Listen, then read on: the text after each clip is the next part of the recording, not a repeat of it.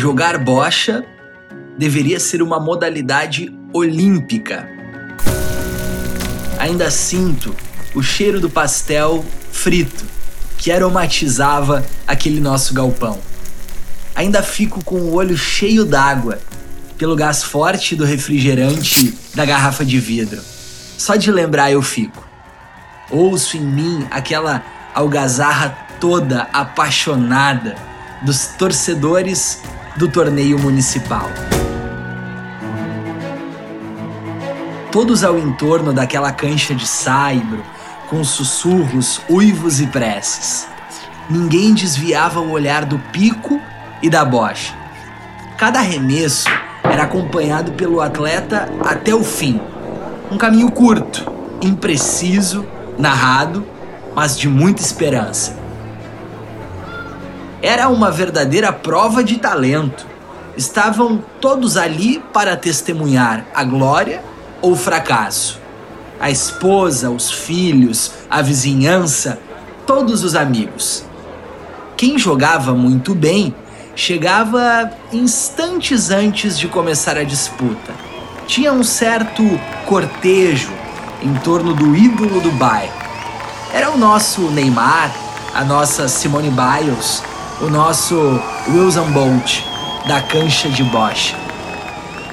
Houve uma época da minha vida, e me lembro bem, pequeno, que meus domingos eram de muito, muito treino, infindáveis treinos.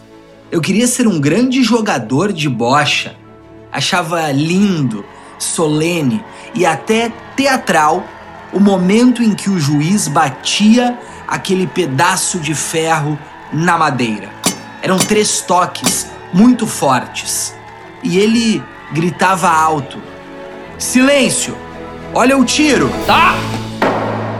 Ninguém sequer respirava. A gente sempre busca o melhor que pode ser no mundo. E o meu mundo, naquele momento, no bairro Bom Jesus, era uma cancha de bocha. Aprendi na cancha de bocha o que é respeito, que você tem o direito de gritar, mas também tem a responsabilidade de fazer silêncio. Aprendi na cancha de bocha que o talento sempre é um dom e que vale no pequeno e no grande, em Tóquio, no Japão, nas Olimpíadas ou no bairro Bom Jesus, em Veracruz no campeonato municipal. Aprendi na bocha que nem tudo é força e que para vencer é preciso jeito, equilíbrio. Uma lição aplicada na cancha e estendida para a vida. Você, indivíduo, é a própria bocha e o pico, a figura dos seus sonhos. Se bater forte demais, joga para longe aquilo que quer, os seus sonhos. É, eu aprendi na bocha também que o amor é sempre verdadeiro. Afinal, o pagamento pela nossa torcida era nada. Ou talvez fosse tudo. Abraçar o seu vizinho, chorar com a família, ir dormir com aquele sentimento de vitória. Eu aprendi na bocha a amar mais o seu Daltro, meu pai. Me levava junto para o jogo, cuidava de mim, tomava sua cachaça, o seu velho barreiro. É verdade.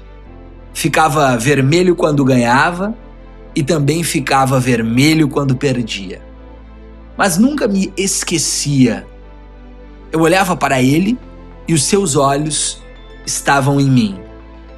Pai é isso. Cuidado. É saudade, é simplicidade.